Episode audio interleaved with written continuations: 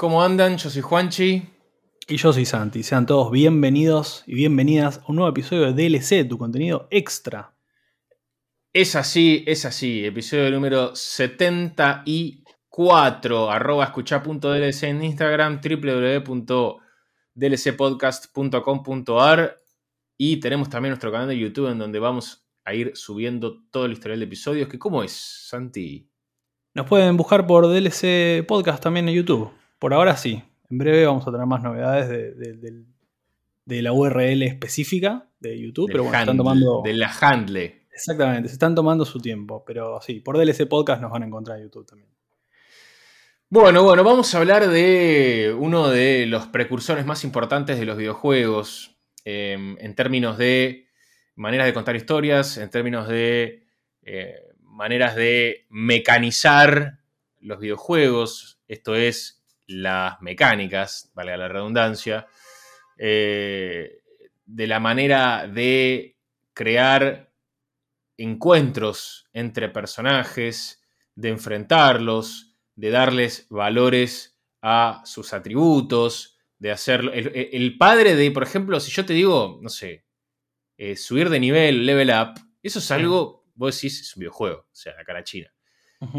Ahora, esto no nace en los videojuegos y nuestra audiencia, por lo que sabemos de ella, lo sabe esto, pero eh, eh, nos queríamos tomar un episodio como para, para hablar de, de la influencia de lo que es el juego de rol de papel y lápiz, eh, casi exclusivamente, aunque no es el único, Dungeons and Dragons, que saltó a la popularidad nuevamente, por lo menos en lo que es mainstream, gracias a series en donde tienen un gran protagonismo el sistema de juego de Dungeons and Dragons. Obviamente estamos hablando de Stranger Things, en donde los personajes comienzan eh, y son presentados el primer episodio de la primera temporada en, la, en la casa de uno de los chicos jugando Dungeons and Dragons, dejando volar su imaginación enfrentándose con bestias fantásticas, con sus personajes que tienen atributos, que tienen historias de fondo,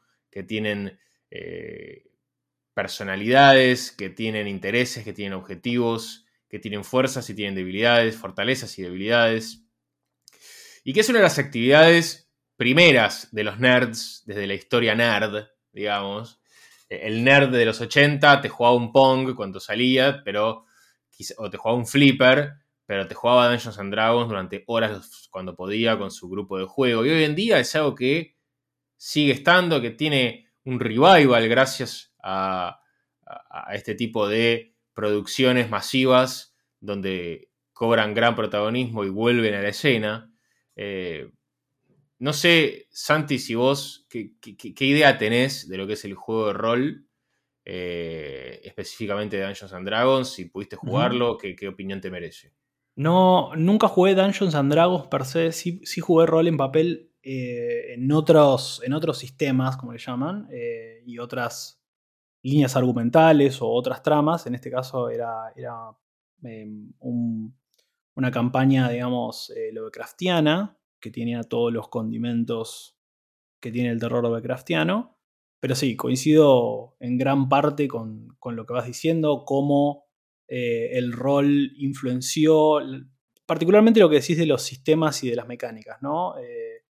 Y bueno, hoy en día quizás no todos los juegos eh, sean de rol, obviamente, pero sí todos al menos tienen alguna que otra mecánica que, inventó el rol. Así que bueno, me parece que estaba buenísimo darles el espacio y, bueno, charlar un poco de eso y hacer un poco de historia.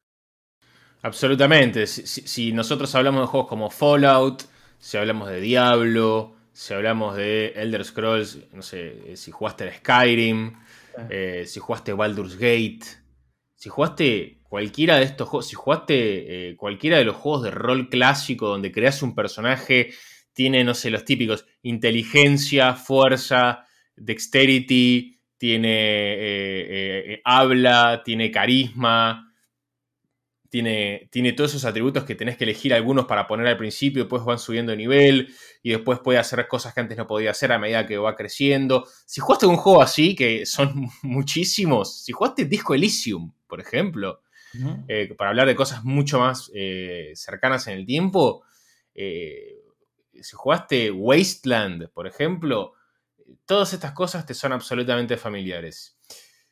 Y, por eso, como nosotros no somos expertos en Dungeons and Dragons, no estamos solos para hablar de este tema.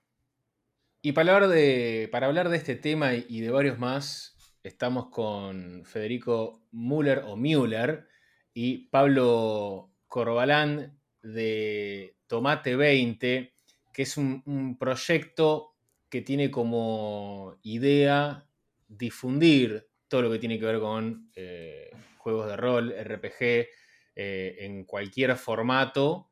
Em, tienen, hacen directos en Twitch, hacen videos en YouTube, tienen su propio Instagram, por supuesto, tienen un canal de Discord buenísimo. Em, hacen entrevistas, hacen talleres, juegan, por supuesto, te tiran tips, debaten sobre el mundo del juego de rol. Em, y, no nos, pareció que, eran las personas indicadas para hablar de, esto que estamos mencionando. Bueno, eh, los pasamos a saludar. Fede, Pablo, ¿cómo les va? Muchas gracias por estar aquí en DLC con nosotros. ¿Cómo están? Buenas, buenas. Acá Fede para que identifiquen mi voz los que están del otro lado. Encantado de estar acá. Buenas, acá Lito también, identificador de voz. ¿Es Müller o Müller? Müller, así, en alemán, en teutón. Perfecto, perfecto. Bueno, vamos, vamos a, darle, a darle comienzo. A ver, explíquenle, porque eh, lo que es el juego de rol de, mesa eh, es quizás uno de los precursores más importantes de muchos aspectos de, de videojuegos clásicos y modernos, pero muchas personas quizás sí hablan de Dungeons and Dragons, eh, quizás algunas referencias en lo que tiene que ver con la, afamada cultura ochentosa que, últimamente está eh, muy en boga, que está muy de moda, pero quizás muchas personas que escuchan no saben de qué se trata jugar rol en, en papel. Así una persona que no sabe nada, ¿cómo se lo describirían? ¿Cómo lo explicarían? Mira, si te parece, te cuento la historia de cómo empecé a jugar rol, porque está relacionada justamente a los videojuegos y capaz a la audiencia que los está escuchando seguramente con muchísimo interés en los videojuegos, le, puede parecer más cercano y entiende lo que es un juego de rol. ¿sí? Eh, como muchos argentinos, ¿no? En principios del 2000, y esta anécdota yo la cuento mil veces, Lito, vos la has escuchado varias veces ya, sí. pero en nuestra infancia no se conseguían juegos originales acá en Argentina. No existía Steam, no este, se conseguían en tiendas, sino que lo que hacíamos la mayoría era ir al Parque Rivadavia y comprar juegos pirateados. ¿no? Una vez fui con mi viejo, tendría, estaría en quinto grado de la primaria y estaba en una de esas carpetas famosas, no sé si Juanchi y Santiago tuvieron la oportunidad alguna vez de, verlas o, de estar por ahí donde estaban todos los juegos, ¿no? Con las portadas y una muy somera, muy deficiente, incluso me animaría a decir al día de hoy, explicación de lo que era el juego. Y recuerdo que me llamó la atención muchísimo la portada de un juego, que ya que estamos lo recomiendo, el Neverwinter Nights, ¿sí? Noches de Neverwinter en español, que eh, era el símbolo del juego, que era como un ojo, casi como un ojo egipcio. ¿Vieron el estereotipo de ese ojo egipcio? el ojo de Ra. El ojo de Ra. Bueno, muy parecido, pero en realidad como con unas lágrimas. Y era solo eso, súper misterioso, atractivo. No, no, había ningún personaje principal, ni nada. Le pregunté al, muchacho que estaba en el puesto de qué se trataba y me dijo, es un jueguito que matás, matás bichos, subís de nivel y matás bichos más grandes, ¿no? La descripción por excelencia del juego de rol, ¿no? O sea, la capacidad de síntesis del muchacho era fantástica. Cuestión que lo compro y encima con la mala suerte, y eso creo que fue eh, en gran parte lo que me hizo eh, persistir tanto en ese juego después, de que en esa época, obviamente, los juegos pirateados, craqueados, venían con una CD key trucha, ¿no? Digo, si hay alguno muy joven escuchando del otro lado, venían con un código de varios caracteres que tenías que poner para, entre comillas, probar que el juego era original, que obviamente se este, craqueaba, si tenían sus programas para generarlo, y te, lo, los proveía el propio puesto. Con la mala suerte de que se olvidaron una letra, por lo cual estuve una semana entera sin poder jugar al juego porque no podía activarlo. Tuvo que volver mi viejo a quejarse con el muchacho del puestito, ¿no? que por supuesto se la proveyó bien.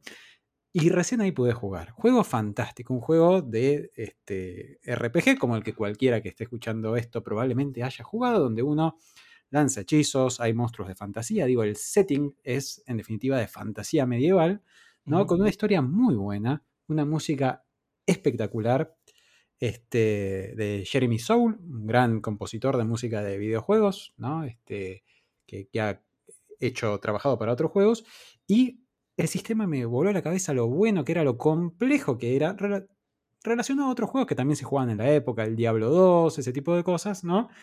Me llamó la atención. Un día, y, y para hacerla corta, ya había jugado mucho tiempo este juego, y trato eh, de, jugar lo más difícil, ¿no? Lo que hace uno cuando se impone un desafío. Entonces voy a la opción de dificultad y veo que las dificultades del juego eran fácil y cada una explicada, ¿no? Diciendo, los enemigos te hacen 50% menos de daño, vos le haces 50% más de daño a los enemigos.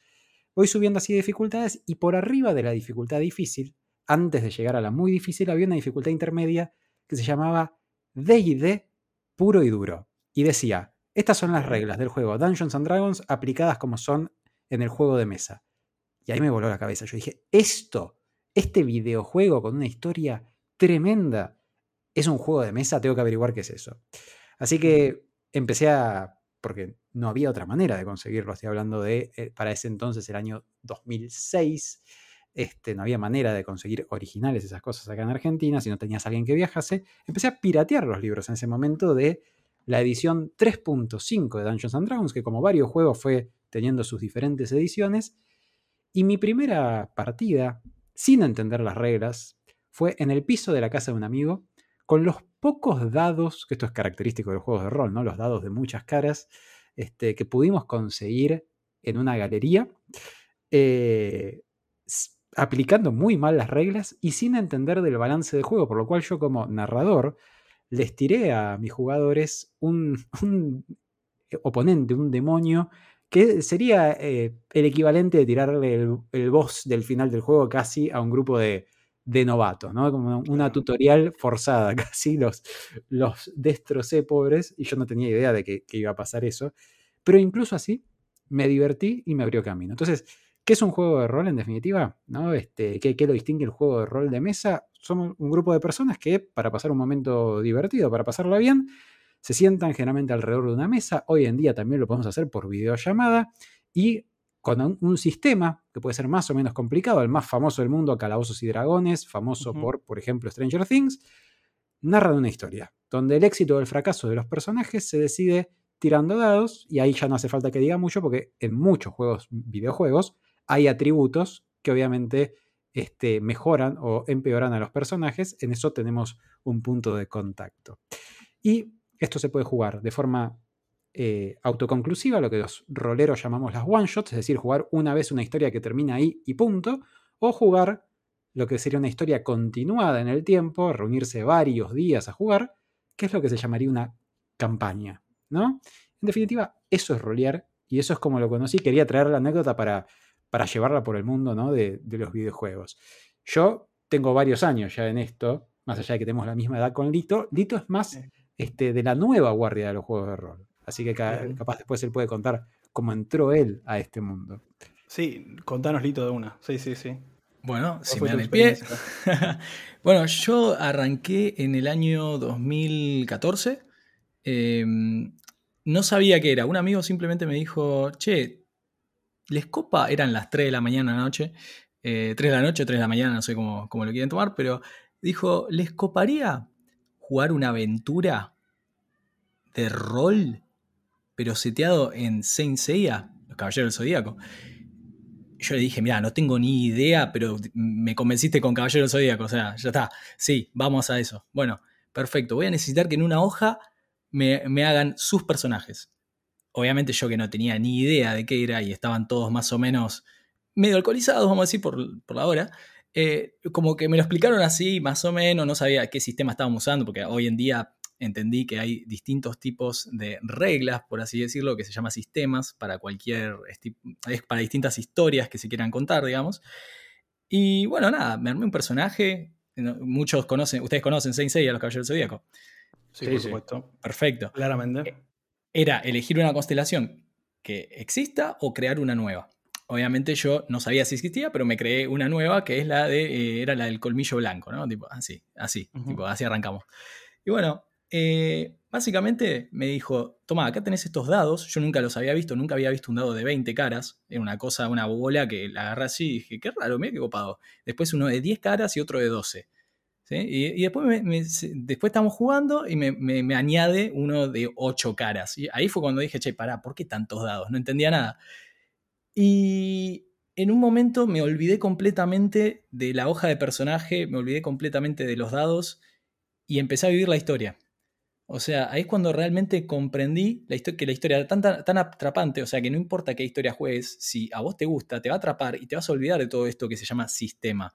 Entonces por ahí vas a jugar un juego que tiene dos dados, tres dados, lo que sea, pero te vas a divertir igual. Entonces ahí comprendí que un juego de rol es una historia que se juega generalmente con amigos o con desconocidos y que se comparte un punto en común y se arma un vínculo, ¿no? Entonces tenía este, este amigo mío que nos estaba contando la historia, que nos estaba preparando las casas, éramos nosotros los caballeros del zodíaco que íbamos atravesando esas casas para llegar a donde estaba Atena, obviamente, por la historia de Caballero del Zodíaco.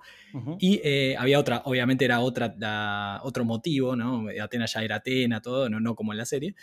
Eh, pero digamos que yo lo viví muy, muy en carne propia, o sea, no, entré por un, por un juego, sí, yo vengo jugando desde años, porque todos acá alguna vez tuvimos una computadora, yo era de la época del ciber que iba a jugar, em, y jugaba muchos juegos como WoW eh, o el Mu, por ejemplo, el Mu fue un juegazo para mí, este, que tenías los stats que decía Fede recién, entonces íbamos con esa hoja anotando, borrando en lápiz, con, goma, íbamos haciendo, subiendo niveles de habilidades, todo en una noche. En una noche. Yo después aprendí que eso se llamaba one shot.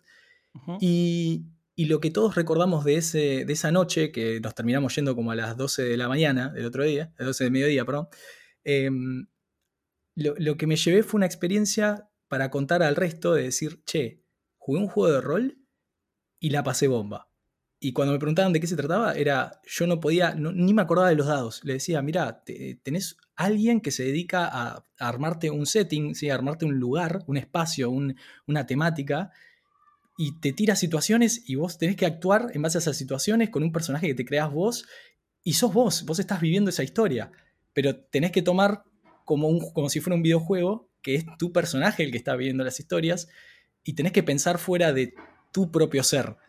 O sea, estás creando otra persona que está viviendo esa historia. Y cada vez que le decía eso a alguien, le volaba la cabeza, ¿no? Tipo, es, es, eh, una locura. Eh, no, sé cómo, cómo, cómo exponerlo en otras palabras. Para mí fue impresionante, fue como, wow. Pero ¿qué pasó? Nunca más volvimos a jugar otra aventura. Tipo, fue una noche de, de, esas que pasa una vez y después nunca más, por, por temas de organización y eso y que es un grave problema que tienen los juegos de rol. y retomé el año pasado con, con Fede. Es, es re interesante lo que decís porque hay una. Bueno, hay un punto, digamos, de, conexión muy grande ahí que tiene que ver con la inmersión, ¿no? Esto que decís de, bueno, me olvidé los dados, me olvidé que estaba con gente desconocida, o, viste, como que de golpe pasa algo, sucede algo, se, se, pasa un, cierto umbral y de golpe estás súper metido en la historia, que es algo que también pasa muchísimo con los videojuegos. Pero me parece que ahí hay una cosa clave que dijiste, que tiene que ver el rol del, del máster, ¿no? Eh, sí. Que es el narrador, el, quien, va contando la historia, quien de alguna forma es ese referee, si se quiere, ¿no? O, que cuenta un poco las reglas o que te explica ciertas cosas. Y hay una pata ahí muy interesante que tiene que ver con el, storytelling, ¿no? O con el mm. guion de las historias. Y es una cosa que hagan en, el podcast tratamos mucho porque para nosotros el juego puede verse, puede ser retro, puede verse hiperrealista, puede ser 2D, pixel art, lo que sea, pero si no hay una buena historia, digamos, que sustente todo, no funciona. Entonces quería preguntarle un poco por eso, o sea, ¿cómo hacen ustedes para narrar historias? Si ustedes son masters o no, eh, ¿cómo ven ustedes ese rol tan importante? Eh, y bueno, si, de nuevo, si, ustedes lo hacen o no lo hacen. Bueno, a ver, me, me llamaste a lo mío que es masteriar. Primero, algo que, me parece súper interesante que va eh, un poquito al fondo de la pregunta, ¿no? Que es esto de contar historias, porque en definitiva, tanto en los videojuegos, la mayoría de los videojuegos, ¿no? Este, por lo menos los que han discutido en el, en el podcast o los que se mencionan como esas obras que hasta a veces ustedes se prohíben hablar de ellos de tanto que los elogian a los juegos, este, eh, en particular, lo que tienen generalmente son buenas historias, ¿no? Pero hay que también eh, decir que entre los jugadores de juegos de rol, porque hay muchos sistemas, y dentro de los mismos sistemas, muchos estilos de juego, hay una variedad muy parecida a los de videojuegos. Y así como quizás en mi caso, que soy el culpable de los posteos de Tomate 20 relacionados a eh, cuestiones de guionado, cuestiones de literatura, cuestiones de cómo construir historias atrapantes, hay jugadores de juegos de rol que prefieren un estilo de juego más sandbox, que es totalmente válido, como hay jugadores de juegos de video que prefieren ese tipo de historias emergentes, que juegan a los Sims, ¿no? Digo, por nombrar un juego que nada que ver con la acción o la fantasía, donde la historia es la que se va dando en el momento y la que van creando, o que juegan al Minecraft, o que juegan al Kenshi, o que juegan a ese tipo de juegos donde lo que se genera, ¿no? Digo, es un poco ver, bueno, qué pasa, ¿no? Digo, el Rimworld, el Dwarf Fortress, ¿no? Un montón de juegos de diferentes este, géneros, ¿no? No necesariamente de rol, pero donde hay un poco esta idea de, bueno, es un mundo sandbox, vamos a ver qué pasa. Y a la vez, en el rol también, como en los juegos de video, hay este, jugadores que prefieren una experiencia más curada desde lo narrativo, que quieren que más allá de la libertad enorme que tienen los juegos de rol, porque tienen la ventaja de que no tienen que estar programados, porque tienen una persona que puede intervenir en cualquier momento, quieren una experiencia más curada en cuanto a la historia, quieren que esto se trate de la historia de estos personajes en esta situación, y van a tener éxito o van a fracasar. ¿Qué va a pasar cuando se enfrenten a estos desafíos? ¿Cómo va a terminar esta historia donde un mago terrible está despertando desde el pasado que pensaban que lo habían vencido y vuelve para intentar conquistar al mundo? ¿Van a ser nuestros héroes capaces de detenerlo? Bueno, también está en ese tipo de historias, pero está esa gama. Entonces, el, arte de narrar ¿no? juegos de rol, eh, primero es mucho más sencillo de lo que la gente cree. Hay mucho, mucha gente que solo juega juegos de rol que le teme al estar del otro lado de lo que llamamos la pantalla, ¿no? Los, los narradores de juegos de rol solemos usar pantallas para esconder tiradas que hacemos en secreto para que los jugadores no sepan si ciertas cosas están sucediendo o no, si un villano los detecta o no, si alguien se está escondiendo y acercando, necesitamos esconderle esa información a los personajes, como en los juegos de video también nosotros no vemos a todos los enemigos lo que están haciendo y hay cosas que pasan a nuestras espaldas. Bueno, estar del otro lado de la pantalla a veces intimida, pero comparte tanto en videojuegos como en juegos de rol, como por supuesto en todas las artes de narrar, que es quizás una de las actividades más viejas de la humanidad, desde que nos juntábamos en fogones a contar historias, ciertas cosas que funcionan, ¿no? Como dejar la pelota picando al final de un capítulo, el famoso cliffhanger, ¿no? que nos vuelve locos en las series de televisión cuando nos lo hacen en finales de temporada y decimos, no, tengo que esperar un año para que vuelva a salir esto, como eh, por ejemplo eh, consejos que se usan en el arte del guionado. Nosotros hicimos un capítulo sobre un consejo que se le hace a los guionistas de, este, de cine y televisión, que es el famoso save the cat, salvar el gato, ¿no? Una manera de mostrar a un personaje para que inmediatamente genere empatía en los, este, en los espectadores, ¿no? Con una diferencia fundamental que eh, tienen parecido también los videojuegos, que es que en el juego de rol la audiencia y los protagonistas son las mismas personas. Es decir, es tanto quien dirige el narrador, Master, Dungeon Master, este, miles de nombres más que se les da en diferentes juegos, y los jugadores, protagonistas y audiencia de la misma historia. Como en un videojuego, uno como jugador es la audiencia lo que está viendo y también el protagonista que decide por qué camino ir o por qué camino no y cómo va a seguir un poco esa historia de acuerdo a lo que el juego, por supuesto, le permite. ¿no? Entonces, eh, es sumamente gratificante estar de, ese lado porque uno tiene casi un, rol ¿no? de instigador, que es una de las palabras que más me gusta. ¿no? Uno como que tira un poquito la, eh, la pelota a ver qué pasa, ¿no? También se presta a, malas técnicas, como sucede en el cine y los videojuegos, ¿no? De que cuando uno siente que el videojuego lo está forzando o que una película este, no tiene sentido, digo, uno puede narrar mal, eso también pasa, es habitual y tenemos nuestros propios términos roleros, ¿no? Como el término railroading que se usa también en videojuegos, ¿no? Cuando te ponen en un riel de tren y te obligan a ir en una dirección, no tenés manera de hacer otra cosa que lo, que te están diciendo, eso se siente terrible. Claro, lo que sería una narración demasiado lineal en un, eh, en un tipo de juego que se pretende interactivo y libre, es sumamente nocivo, pero sucede también. Entonces, este, tiene un montón de cosas, ¿no? Se podría hacer un, un podcast entero solo de cómo narrar juegos de rol, pero en definitiva es como me pasó a mí, que nunca había probado uno, sentarse enfrente de tus amigos, equivocarte, inventar una historia, este, conocer lo mínimo esencial del sistema como para más o menos este, manejarte un poco e igual te vas a equivocar, por lo cual no hay problema en que no lo sepas, digo, no, no pasa nada. Y divertirte, narrar una historia juntos y ser el que adjudica, ¿no? el que dice en definitiva qué cosas del mundo van sucediendo, mientras que los personajes, y con esto quizás cierro un poco la idea para quien no conozca esto, mientras que los jugadores interpretan solo a sus personajes, es decir, Lito puede ser el, bardo mediano que toca la lira este, y dice chistes divertidos en, en esta aventura, yo como narrador interpreto al dragón terrible que está este, atacándolos, como también así al tabernero que los recibe después de cada aventura para saber qué estuvieron haciendo, o a el goblin idiota que los adora porque ve que siempre vienen con riquezas y cada vez son más poderosos. Este, ahí hay una quizás asimetría en cuanto a los roles, ¿no? obviamente que, que tiene el narrador. Pero en definitiva no es otra cosa que utilizar un sistema de juego como excusa para contar una historia y pasar un buen momento juntos. Ahora, ¿ustedes coinciden con esta idea de que eh, el rol o el RPG de, mesa de cocina, digamos, de, living, de casa de amigos, de, lápiz y papel, es el pariente lejano de el original videojuego, porque hay cosas que uno ve en los videojuegos hoy en día que están muy asentadas, que a mí, y acá desde la ignorancia, me da la sensación de que no existirían si no hubiera sido por eh, el rol. Y, me refiero específicamente a cosas como, eh, bueno, ustedes lo mencionaban antes, ¿no? Cómo pasaron eh, el tema, el, el, sistema de atributos a los videojuegos, y vamos a poner ejemplos muy conocidos, como puede ser el Diablo, como puede ser el Fallout, como puede ser Baldur's Gate, no me lo quiero olvidar,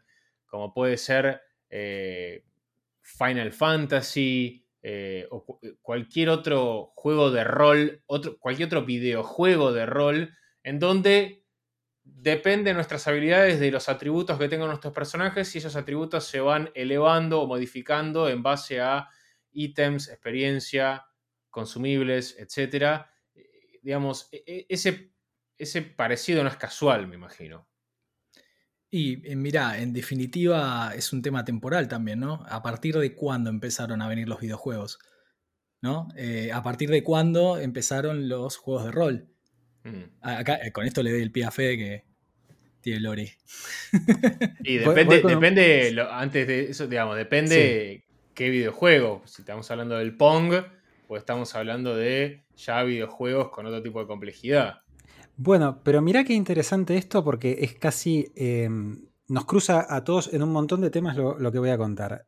Los juegos de rol y los videojuegos fueron desarrollados, em, los primeros, no estoy hablando por supuesto, por casi el mismo grupo, si se quiere, eh, social o sociocultural. ¿no? Digo, el estudiante de informática. Generalmente este es el estereotipo de los creadores de los primeros juegos de rol, ¿no? Eh, gente de la cultura geek, de la cultura nerd, en ese momento muy discriminado en Estados Unidos, ¿sí? Hoy, si lo vemos desde el punto de vista de hoy, hoy es cool, ¿no? Digo, eh, ser fan de Marvel, hoy es cool ser, fan de DC, eh, jugar este, videojuegos, saber de programación, es como algo que se ha vuelto gracias al crecimiento económico en gran medida de las personas que abrieron camino ahí y, y el prestigio que esto les, trajo, ¿no? Digo, hoy en día, ¿quién va a pensar que es un boludo el que estudia este, informática, ¿no? No pasa eso. Pero en otros momentos sucedía, eran tipos raros, ¿no? Tipos que estaban siempre, no trabajaban al aire libre, estaban casi en sótanos, tanto jugando sus juegos, como leyendo sus cómics, como estudiando sus computadoras. Entonces, eh, en este mundo, ¿no? Estoy hablando de principios de los 70, ¿sí? Es donde se desarrolla primero Dungeons and Dragons en el 74 e inmediatamente, mismos años, ¿eh? no estoy hablando de que hubo un salto de tiempo, cuando apenas estaba empezando a despuntar las primeras muy este, e, irregulares en cuanto a, su publicación, ediciones de DD, ya se empezaron a hacer los primeros juegos. Juegos muy pequeños, juegos muy limitados, tanto por cuestiones de hardware como de software, que terminaron en el primer, para mí, juego que es paradigmático en cuanto a los juegos de rol, que al día de hoy le da nombre a un subgénero entero, que es Rogue, el juego por excelencia donde uno hace morreo, hace un dungeon delving, ¿no? este, con un mundo en gran parte generado eh, procedimentalmente, ¿no? Este, con todo lo bueno y lo malo que trae, pero una locura pensar eso, porque claro, ¿cómo emulas en una computadora que un narrador puede cambiar constantemente cómo es el calabozo, ¿no? Por, se les ocurrió esto que me parece brillante. Obviamente toman esta cuestión de los atributos y todo, a tal punto que te doy un dato de color. El juego Fallout eh, iba a ser, y hubo un problema de licencia, basado en otro juego de rol, porque Dungeons and Dragons no es el único, hay juegos de rol de todo tipo. Un juego de rol que se llamaba GURPS, G-U-R-P-S, que tiene para mí uno de los nombres más insípidos del mundo, porque literalmente la sigla esta significa Generic Universal Role Playing System, Sistema Universal de Juego de Rol, ¿no?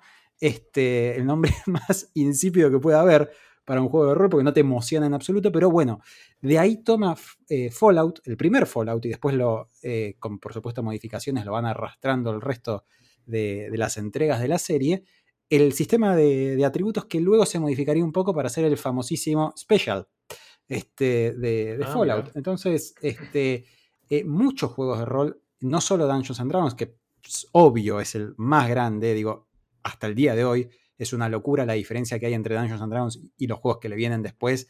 Hay una proporción, yo te diría 80%, 20% entre jugadores de qué están jugando en este momento, 80% de ID, 20% del resto. ¿no? O sea, ese es el nivel eh, de, popularidad que tiene este juego. ¿no? Es, absolutamente dominante eh, y, especialmente después de su última eh, popularización que fue, principalmente yo lo, identificaría con, Stranger Things, ¿no? que es como que hay todo un revival de la... o sea, no, no, vino esto solo, hay un revival de los 80 que se dio en un montón de cosas. Y también hubo una popularización de todo lo geek y de los juegos de mesa. Hoy vemos juegos de mesa de todo tipo, seguramente ustedes han mm. jugado juegos de mesa que no son el Monopoly, no son el TEG. Hace poco me regalaron el Terraforming Mars y estoy muy contento. Por eso, ¿no? Los juegos de mesa europeos ¿no? y americanos y esa lucha entre las escuelas de videojuegos, eh, de, juegos de mesa, perdón, este, que, trajo un montón de juegos loquísimos, ¿no? Súper complejos en comparación a lo que jugábamos de chicos. Bueno, todo eso es parte de este mismo fenómeno de revalorización de lo geek pero que evidentemente también influyó en, los videojuegos, ¿no? Y este, que uno igual puede seguir tirando para atrás más, porque DD no es otra cosa que la adaptación de este, ciertas novelas mezcladas con los juegos de guerra que le gustaban al creador de DD, que en ese momento lo que jugaban eran juegos de guerra, peleas entre ejércitos, ¿no? Este, le dijo el creador Gary Gygax, ¿no? Este, de DD, en un momento dijo, che, y si hacemos esto de fantasía, porque a mí me gusta la fantasía, y al mm. juego de guerra de ejércitos le agregó dragones y todo. Y después tuvo la idea brillante, en retrospectiva, de decir, ¿por qué en vez de jugar con ejércitos, no hacemos que cada jugador juegue un personaje particular? ¿no? Pero podríamos remontarnos para atrás en que los inspiró Tolkien, que eh, a Tolkien lo inspiró tal cosa, y, así nos vamos hasta la antigua Grecia. Entonces, eh, pero en definitiva, ¿no? No, no es casualidad. Y hay, de todas formas, te diría yo, retroalimentación, ¿eh? porque hoy en día se estudian conceptos de game design eh, para lo que es el diseño de RPGs. ¿no? Y, por citar un ejemplo, la última edición de Dungeons and Dragons este, el manual del Dungeon Master, del, maestro de juego, el manual del narrador, ¿no? que está dirigido a, quien quiere este, contar las historias, tiene un apéndice, ¿no? Y, con esto creo que te doy el mayor ejemplo de por qué hay retroalimentación. Un apéndice que tiene una lista de bibliografía recomendada. En ella hay un libro que yo le recomiendo a toda persona que esté del otro lado escuchando y le interese el arte y diseño de cualquier tipo de juego, que es un libro que se llama El libro de los lentes, The Book of Lenses, ¿no? Que es un libro que tiene como 40 maneras diferentes de pensar. Está apuntado más que nada a videojuegos, ¿no? Pero en juegos en general, este, para ver cómo funcionan, por qué funcionan, por qué no funcionan y qué tienen que hacer, ¿no? Es decir, hoy en la actual edición de DD, que salió en 2014, eh, hay citados libros de game design como bibliografía recomendada para los másters, para quienes narramos DD. Entonces, el círculo es completo a esta, a esta altura, así como los videojuegos, ustedes lo han hablado varias veces acá, están tomando conceptos del cine, ¿no? Mm. Este, o vemos en Netflix series que son casi un elige tu propia aventura, este, como el capítulo de Bandersnatch, de, claro, de este, Black Mirror, por citar mil cosas. A esta altura es ya un mejunje ¿no? de, lo que es el arte de contar historias. Hay tantas maneras de hacerlo que poco más que todos aprendemos de todos.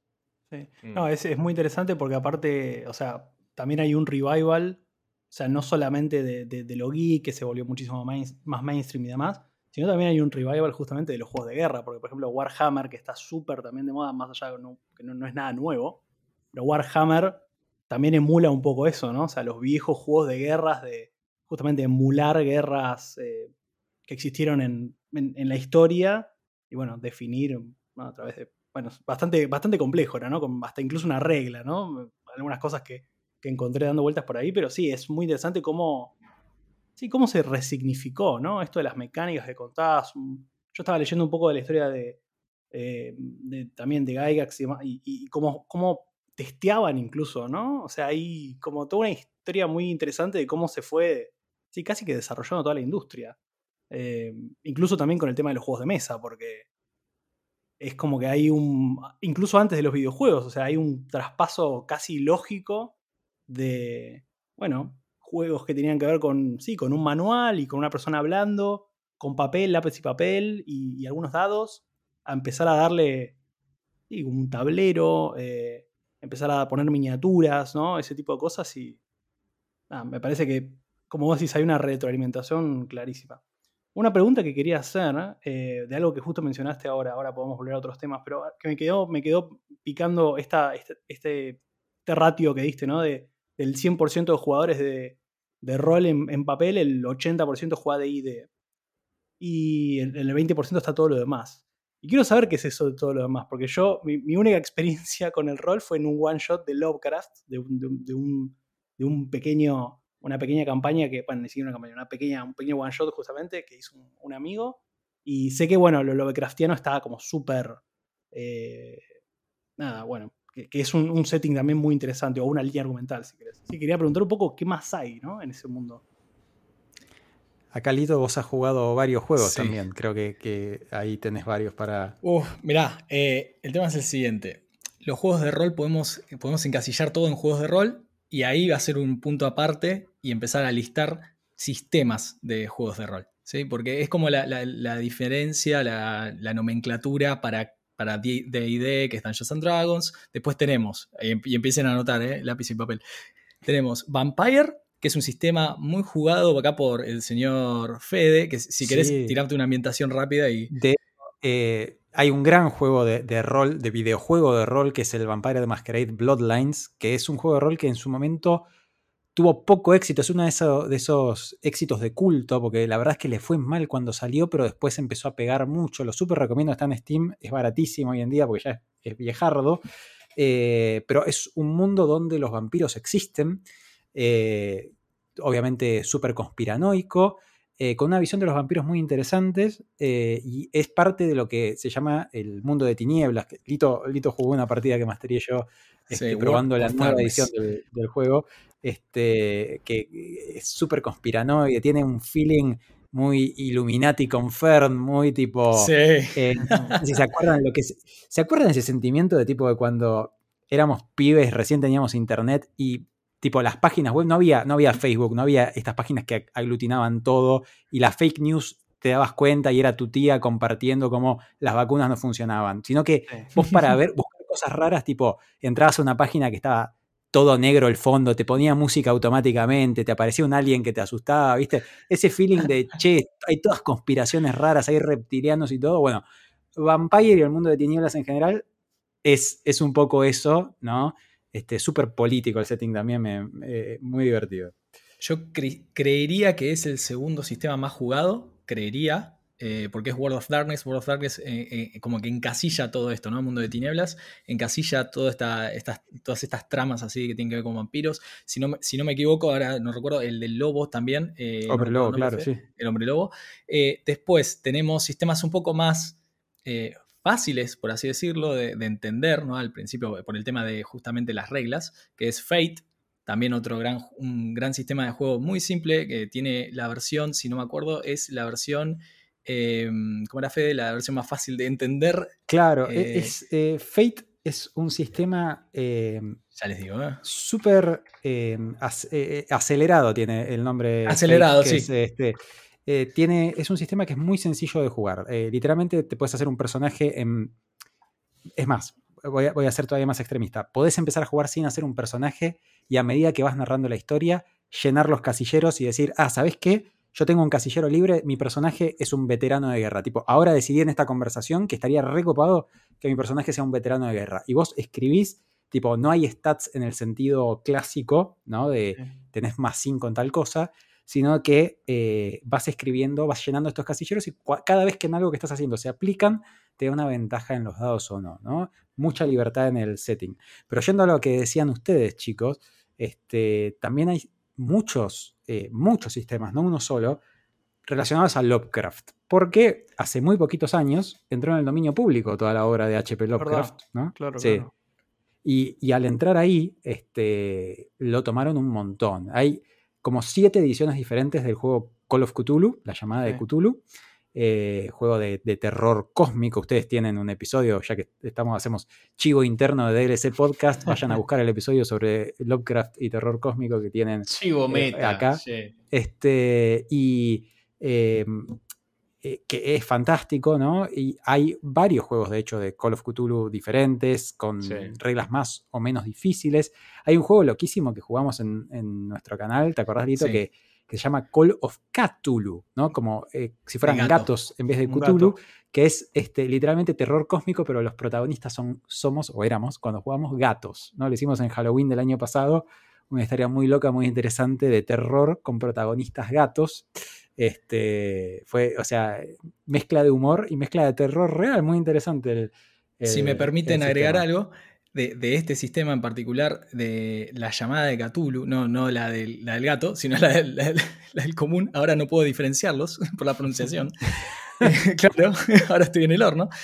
Eh, no, lo que está. Eh, lo que estaba diciendo Fede, esto del sistema que es muy atrapante, que es muy atmosférico, es verdad, porque más si uno es amante de toda eh, la literatura Lovecraftiana, o como le quieran llamar, he escuchado otros nombres para la literatura, mm, justamente la imaginación es tu peor enemigo, porque la ambientación, si, el narrador es eh, conocedor, que calculo que sí, de, lo que es la literatura, de que la forma de escribir ¿no? que, que, tuvo, Lovecraft en su época, eh, ya sea en historias cortitas como las más largas.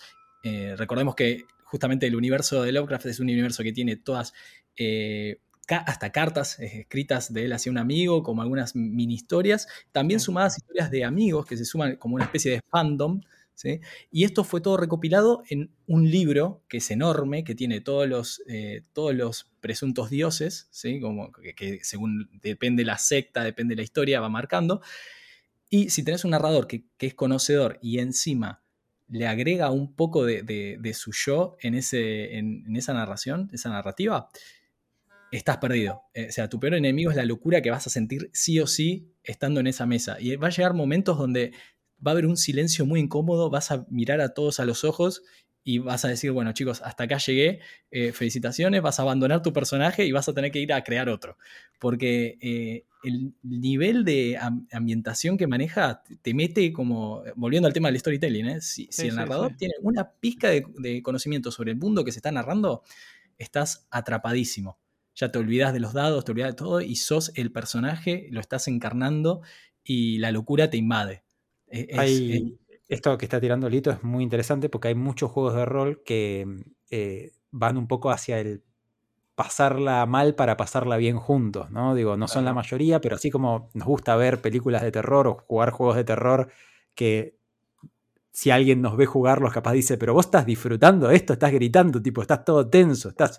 Bueno, también hay un poco de eso, ¿no? De este, eh, una buena ambientación, digo, estos juegos generalmente si los jugás eh, eh, en persona, ¿no? no a distancia, generalmente los jugás con las luces apagadas, ¿no? Son los juegos que medio como le pueden llegar a dar un poco más de impresión a quien no ha jugado rol nunca, pues como el estereotipo de, lo que atravesó el pánico satánico en el rol, ¿no? tipo, jugar a la luz de las velas, ese tipo de cosas.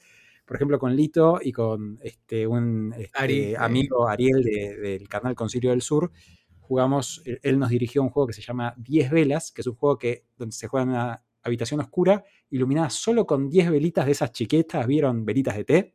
Este, y cada vez que se apaga una vela, que se, van encendiendo por tandas para que se vayan apagando más o menos por tandas, cada vez que se apaga una vela se cambia de escena, ¿no? Mm. Y hay una sola verdad, todo lo demás lo crean los jugadores. Primero que existe, eh, esto es parte del juego en general, ¿no? Que existe algo que se llama los otros y la única verdad del final de la historia que se sabe de antemano es que todos los personajes mueren. Digo, que va a terminar en tragedia cuando se apaga la última vela.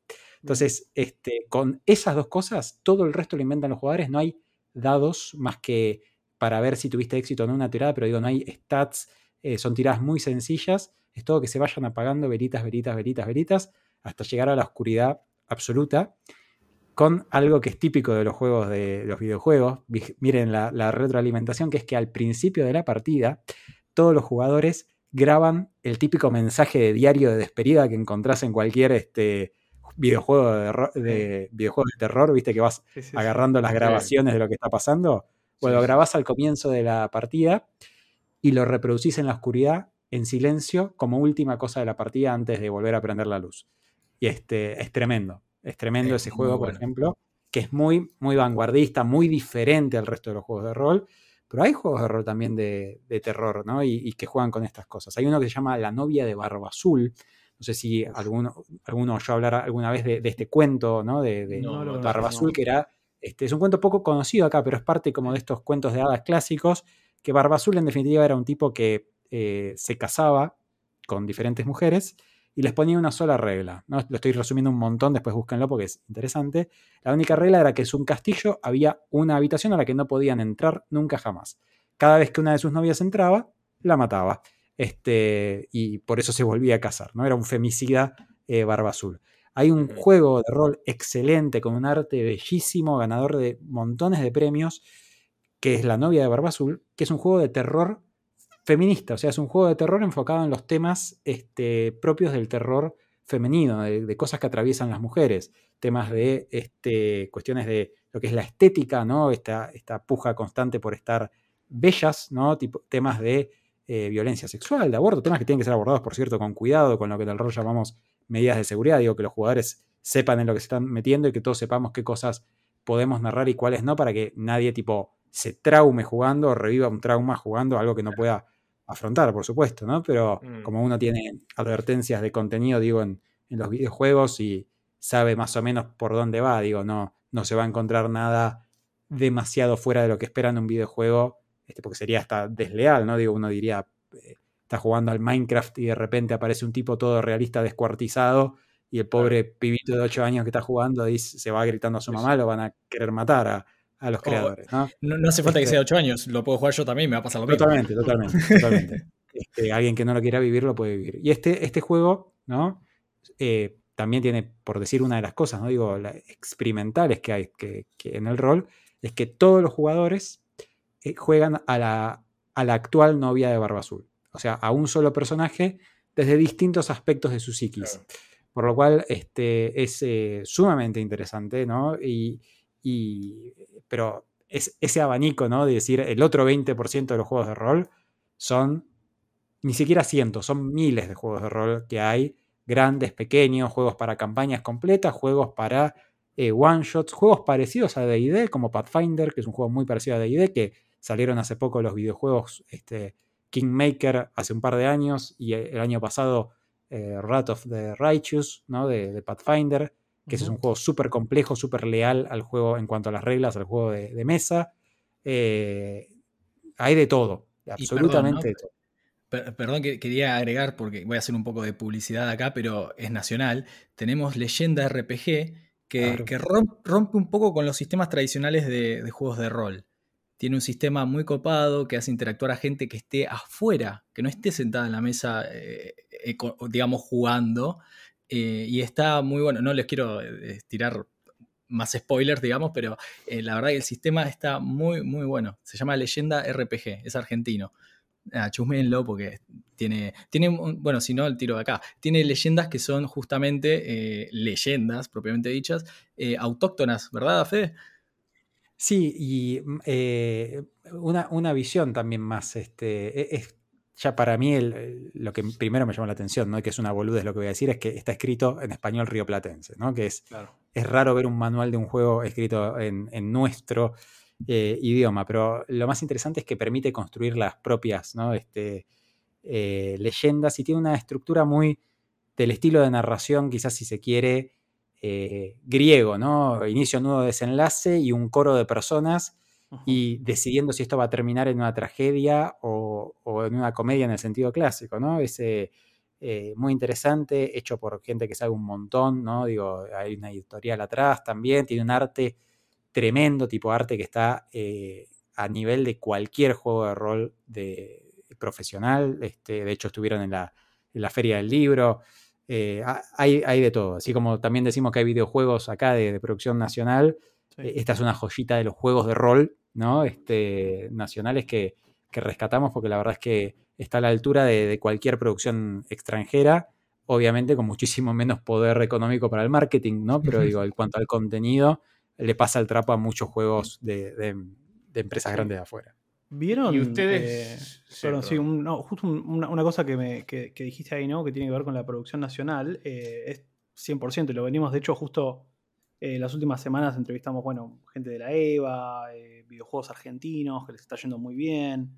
y hay como también un. Digamos, me, parece que por diferentes situaciones económicas, la vida, no importa pero se dieron como una serie de factores que favorecieron muchísimo lo que es la producción nacional.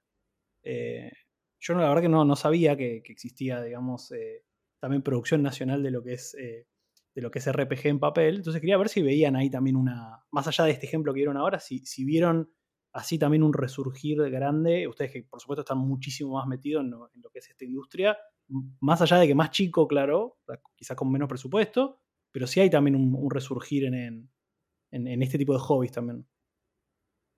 Eh, ahí, a ver, yo creo que sí, primero y principal, eh, hay eh, un nuevo intento, principalmente con la ventaja enorme, siempre es la tecnología, ¿no? La que da estas oportunidades, así como en los videojuegos seguramente, ¿no? Digo, la, disponibilidad de engines más baratos, este, la, también la existencia de un público que busca, ¿no? Juegos que no necesariamente tienen que tener una calidad de, eh, en cuanto a, los gráficos de un juego AAA, ¿no? Eh, como hay gente que no necesariamente busca eso, sino que busca, busca gameplay, busca eh, historia, busca un género en particular, capaz que sea un retroclon y no le importa, o de hecho quiere que tenga gráficos que se vean como si fueran viejos, ¿no? un poco lo mismo sucede en los juegos de rol, es decir, hay de todo. Y eh, hay eh, intentos actuales de hacer esto. Lo que no hay todavía, y ese es el mayor problema, es eh, un público em, que lo compre físicamente en masa en Argentina, por el tamaño de nuestro país en general y por la incidencia que tienen los juegos de rol en el mundo editorial en particular, que es muy poca en Argentina. yo he tenido la oportunidad de, estar en el exterior y vas a un Barnes Noble en una librería ¿no? muy popular en Estados Unidos, una cadena de librerías, y tenés una, una estantería completa de juegos de rol. Eh, en España, en cualquier eh, librería grande, por lo menos Dungeons and Dragons está. ¿no? Digo, este, en Madrid me pasó. Más allá de que te tus tiendas especializadas, que encima comparadas a las que tenemos acá, que lo hacen todo a pulmón, eh, son una locura las de allá con todas las cosas que tienen, pero todavía no hay un público tan grande. Está creciendo, es cierto, digo, eh, Stranger Things eh, fue paradigmático, especialmente la última temporada, por algún motivo hizo explotar, no dábamos abasto en los eventos, ni ninguno de los otros que hace eventos este, dio abasto, es como que un montón de gente eh, trató tipo de probar lo que es un juego de rol eh, después de la última temporada de Stranger Things, que, por cierto a los roleros un poco más viejos eh, a mí me, pegó un montón, me pareció una, una visión re linda la última temporada de Stranger Things de, del hobby y del rol del Dungeon Master y de la camaradería ¿no? que hay entre los jugadores de juegos de rol, ¿no? que, que la he vivido. Em, pero es, todavía le falta, le falta eh, mucho, pero hay mucho talento ahí. E, eso es también lo interesante, ¿no? Que, pasa en la Argentina en general, en, tantos ámbitos, el de los videojuegos también. Tenemos escritores que están contratados por editoriales, que escriben para afuera. En Latinoamérica en general, voy a ampliar esto a Latinoamérica también a, Chile, tenemos gente que, escribiendo desde Chile para juegos súper importantes, desde México, ¿no? También gente que escribe directamente para Dungeons and Dragons. Como hay, claro, hicimos una entrevista a un escritor que, escribió en, una aventura publicada oficialmente por Wizards of the Coast, que es la, empresa dueña de, quizás lo conozcan por Magic también, ¿no? Pero eh, eh, también dueña de Dungeons and Dragons, que es, por cierto, la empresa que más plata le genera a Hasbro hoy en día, ¿no? Digo, dato para decir lo importante que es el rol hoy. Hasbro, la gigante juguetera, que uno se imagina que lo que principal que hace es vender juguetes, su principal fuente de ingresos eh, y lo pueden ver en los balances, porque son públicos, es una empresa que cotiza en bolsa, es eh, Wizards of the Coast, que es en gran parte Magic y en una parte cada vez más importante Dungeons and Dragons, ¿no? Digo, está, hay como una industria ahora, ¿no? Yo creo que a partir del, del 2012 en adelante, 12 en adelante, se puede decir que en el mundo en general los juegos de rol son industria, ¿no? Este, eh, de hecho, el, eh, este, este año, sí, fue este año, hubo una filtración, no sé si lo recuerdan, en Twitch de los canales que más plata ganaban. Sí, este, el canal que más plata genera es Critical Role, el stream de que hacen unos actores de voz que actúan en videojuegos, ¿no? Otros cruces así que tenemos uno de los videojuegos y del rol. Actores de voz que mucha gente conoce de videojuegos, que tienen su partida de DD, es el canal que más plata levanta de Twitch. Muchísimo más que el que le viene atrás. Más, más que Ibai, más que cualquiera, ¿no? Digo que que Asmongol, que XQC, que, Ninja, que cualquiera de los que eh, se les ocurra de cualquier videojuego, es este grupo de, muchachos que juegan rol, eh, los que más levantan plata por, la cantidad de gente que los juega y suscriptores que tienen. Entonces, eh, eso derrama, ¿no? Lentamente, con dificultades. Tenemos un tema hasta geográfico. Traer los manuales acá es hasta un lío por el recorrido que tienen que hacer. Digo, es caro mandar manuales al otro lado del mundo. Este, no, no es sencillo. Sin tener en cuenta. Mal que mal, muchos libros eh, normales, digo, acá en Argentina, se imprimen acá. Pero sí, Tito, perdón. Claro, no, no, sin tener en cuenta la, situación del país y eso, que también es un impedimento, ¿no? Eh, yo quería añadir a lo que decía Fede, que es verdad que hoy en día se ve un poco más con seriedad el hobby. ¿no? Es como que antes era, ah, son cosas que hacen los loquitos, ¿viste? O los del fondo. Eh, y es como, ahora es como, ah, ok, tal vez tiene que ver con Marvel, con la, con la explosión que hubo con las películas, con los videojuegos, por ejemplo, con The Witcher, que The Witcher, eh, creo, si mal no recuerdo, él, eh, se transformó en un juego, o sea, lo transformaron en un, sistema de juego de rol, The Witcher. Eh, más, más allá que también de The Witcher sacó el Went, que es el juego de cartas que tiene incorporado en, sí mismo. Eh, entonces también, también afianza la retroalimentación que comentábamos antes. Pero sí, eh, yo veo actualmente en Argentina que hay seriedad en esto. De hecho, la participación de los chicos de Leyenda RPG en la rural, en la Feria del Libro, ya lo demuestra. Y, es y los eventos de, por ejemplo, en la Comic Con, que tengan algo refiriendo a, Dungeons and Dragons, como eh, había gente disfrazada de eh, monstruos o de personajes típicos de alguna aventura de, Dungeons and Dragons, por ejemplo, que es lo más conocido, eh, también da, da como esa sensación de que en Argentina se está empezando a tomar en cuenta los juegos de rol. Eso sin hablar de la parte del ARP, ¿no? que eso ya es otro tema, que es live action roleplay. Que esos son los que se disfrazan, ¿no? porque quizás alguien que, no haya visto nunca piensa que todos los que juegan rol se disfrazan, ¿no? El ARP es una inversión todavía mayor, ¿no? Es el, encarnar el personaje físicamente, ir a lugares generalmente reservados, digo, este, que, que uno contrata, ¿no? Porque son lindos, digo, son grandes, ambientar todo el lugar, vestirse, disfrazarse, este, las reglas son mucho más sencillas para tratar de no meterse con ese nivel de inmersiones, es como otra vertiente del rol, ¿no? No el rol de mesa, sino el, LARP, el live action, como decía Lito, role playing, ¿no? El, rol en vivo se lo llama en español. Y mm, ya, ya para, ir, para ir cerrando, ustedes, para, para el que no los, no los conoce o los conoció acá, eh, obviamente los pueden ver en, Instagram, en Tomate, Tomate20RPG, pero mm. em, ¿qué hacen ustedes? ¿Qué es lo que la gente puede hacer con ustedes o, a través de ustedes? cuéntenme un poco de eso. Ailito tiene toda la data de las cosas que estamos haciendo.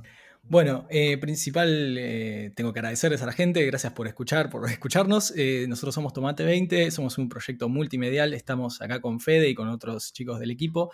generalmente tenemos el eslogan de pensamos y nos pensamos el mundo del rol. ¿Sí? Pueden entrar a nuestro Instagram y ver que no solo estamos en el mundo del rol, sino que estamos más, un poco más allá, ¿sí? damos, tips, como decíamos en la entrevista, damos tips eh, de DMs para los que ya están integrados al mundo del rol. Después son tips narrativos, generalmente todos lo hace Fede, eh, él piensa y repiensa todos los tips. y eh, después nos pueden encontrar en Twitch. En Twitch lo que hacemos es son sesiones, ¿sí? A veces hacemos one-shots, a veces hacemos eh, campañas. Como decía Fede, la diferencia es que los one-shots generalmente son de un día solo de streaming. Las campañas se mantienen constantes. Actualmente tenemos una campaña que es de Ixalam, para el que conoce Magic the Gathering. Es un setting de piratas, básicamente para encerrarlo así. Eh, y estamos jugando todos los viernes, ¿sí? los, chicos de Ixalan se conectan y juegan y pueden encontrar ahí para ver cómo, eh, cómo sería, ¿no? Pueden chusmear para ver cómo sería una campaña de rol y cómo interactúan, cómo representan. Después tenemos entrevistas, que es lo más pesado que tenemos, que de hecho es, es una de las cosas que nos reconocen, así como están ustedes. Eh, nosotros nos reconocen por hacer entrevistas mucho del mundo del rol y mucho de fuera del mundo del rol. Eh, de hecho, tenemos la, anécdota barra ejemplo de Santi, Santi Baradeles, ¿no, Fede? Si no me acuerdo el nombre. Santi Baradel, tiraste un sindicalista, no. Sí, sí, sí, soy, no, eso sabes por qué, es por mi novia que, que, todo política. Sí, perdón. Roberto Baradel, se salió del sindicalismo docente, y se vino a ser rolero. Lo corrijo, lo corrijo, perdón, lo mataste. Es, eh, Dani Belvedere, que es profesor de la no, no, Universidad no, eh, no, psicólogo decía yo. Ah, Santi Barugel, perdón. Barugel, ahí está. Me estaba, confundiendo yo. Eh, Santi Barugel, que es un psicólogo este, que em, también es recreólogo y utiliza juegos de rol en el Hospital Infanto Juvenil Tobar García para chicos con, con problemas ¿no? de, de enfermedades este, mentales o temas así neurológicos, psicológicos, ¿no? Eh, y los utiliza un sistema mucho más sencillo, readaptado de DD para los más chicos y DD puro para los adolescentes, ¿no? Y el, cambio que nota, ¿no? Digo, el rol terapéutico que nota es, tremendo. Lo entrevistamos, por ejemplo, por, por eso. Pero hemos entrevistado, ahora volviendo a, lo que causó el chiste, eh, como decía Lito, a, a este gente del mundo de lo que es el game design, hemos entrevistado escritores. Dani el, el, señor Lord, Lord, Alfajor. Exactamente, Exactamente. El alfajores. Sí, sí, sí, sí, sí. Lo hemos entrevistado, ¿no? Y, y, porque hay mucho cruce en este sentido, ¿no? Y, este, y seguiremos con eso. Ahora empezamos con entrevistas en inglés. Estamos entrevistando este, gente del mundo rolero de afuera. Eh, hace unos días nomás estuvimos hablando con Jeremy de Canadá que él es eh, un canal que son tipos viejos que juegan juegos de rol, lo admiten, y estuvimos hablando, por ejemplo, del pánico satánico en los 80, porque él lo vivió en carne propia, ¿no? Esta discriminación del rol ahí. Así que de ese tipo de cosas pueden encontrar, ¿no? No quiero eh, tampoco hacerles extensísimo el, podcast con este tipo de cosas, pero nos pueden encontrar haciendo todo este tipo de cosas. Y hace poquito empezamos, creo, Lito, que lo último que nos faltaba era el taller literario, que empecé un segmento donde hablamos de libros este, de ciencia ficción y de fantasía generalmente, ¿no? a veces ganadores de premios, como los premios Hugo, los premios Nebula, los premios Locus, a veces libros que no son ganadores de nada, pero me gustaron porque me parecieron copados, este, como va a ser el caso de, este domingo, seguramente para cuando salga el podcast ya esté ese, episodio. Y nada, en definitiva. Todos lo subimos, a YouTube. Todos lo subimos a YouTube también. Lo pueden encontrar, pueden encontrar todas nuestras entrevistas, todas nuestras campañas, one shots, todos los tips narrativos, cómo narrar mejor, que sube Fede también. Eh, todo va a estar ahí eh, subido en YouTube para que lo tengan accesible y a la mano. Ah, perdón, perdón discúlpame, casi me olvido, pequeño detalle. Eh, eventos presenciales. Ah, Estamos haciendo eventos presenciales casi dos veces por mes. bueno, el mes pasado no pudimos, pero seguimos, continuamos con la idea de lo que es la Liga de Aventureros. Es todos one shots para que vengan a jugar. Alrededor de la última vez que hicimos el cálculo, alrededor de 65 personas desde ah. abril hasta ahora personas diferentes, ¿no? Que vinieron a, rolear con nosotros este, allá en, Belgrano, lo estamos haciendo. Eh, refugio, eventos presenciales de, rol que están todos invitados, todos invitados cuando los subamos, siempre lo anunciamos en nuestro Instagram. Exactamente, en el refugio store ahí en Cabildo y Juramento, como bien dijeron. y el refugio. Sí, un saludo a Seba si está escuchando. y quería también eh, no menospreciar esto que dijo Fede, que la gente cuando es su primera vez tiene las ideas más locas y funcionan. Así que anímense, vengan a jugar, los invitamos a ustedes. nada mejor un jugador nuevo. Sí, vengan y Con lo de volverse loco en serio, eh, en, la Lovecraftiana me, me, compraron un poco. Uh. bueno, organizamos algo. Y es, en YouTube es Tomate20 y twitch.tv barra Tomate20-bajo. Exactamente. Nos robaron el usuario Tomate20. Sí, sí, sí, ya está. Qué mal, qué mal, qué mal. Em, bueno, muchachos, nada, la verdad, un enorme placer escucharlos hablar de algo para lo cual claramente tienen muchísima pasión, que se nota que saben, que investigan que son literatos de, estos temas que hablan y no simplemente tocan de oído, se nota que, nada, que, tienen una cantidad de información y, una pasión muy fuerte por lo que hacen, así que nada más eh, que, ese tipo de cosas podemos eh, desear tener en, DLC Podcast, así que eh, muchísimas gracias por, por darse una vuelta. Em, eh, quedan, quedan cosas para charlar en el tintero, así que puede darse una segunda vuelta si, si, les parece en algún momento. Em, pero, nada, muchísimas gracias por, por, estar aquí con nosotros y, a todos ustedes que están del otro lado y se quedaron hasta esta altura del partido. Les agradecemos enormemente. Eh, son, son los valientes eh, y, y ya nos estuvieron mandando eh, nosotros eh, decíamos que si, podemos lograr que, o si podemos llegar a ese momento en el que alguien nos escucha mientras hace una tarea rudimentaria o otrora aburrida en su vida y, se la alegramos o se la entretenemos con el podcast, eso ya es llegar y entonces inventamos el hashtag cocinando con DLC para que nos manden sus, sus selfies o sus fotos mientras están elaborando la comida de la noche o del mediodía, de donde sea. O trabajando. o trabajando, o haciendo cualquier cosa, pero el hashtag, es el verbo en gerundio con DLC, obviamente. Em, y, ya nos estuvieron mandando la foto, así que nada, si llegaste hasta acá, no te cuesta nada mandar una fotito. Santi, eh, nada, nos reencontramos en el próximo episodio de DLC, este es el cierre. Eh, como siempre, gracias por estar del otro lado. Muchas gracias chicos por, por haber participado nuevamente y bueno, nos vemos la próxima.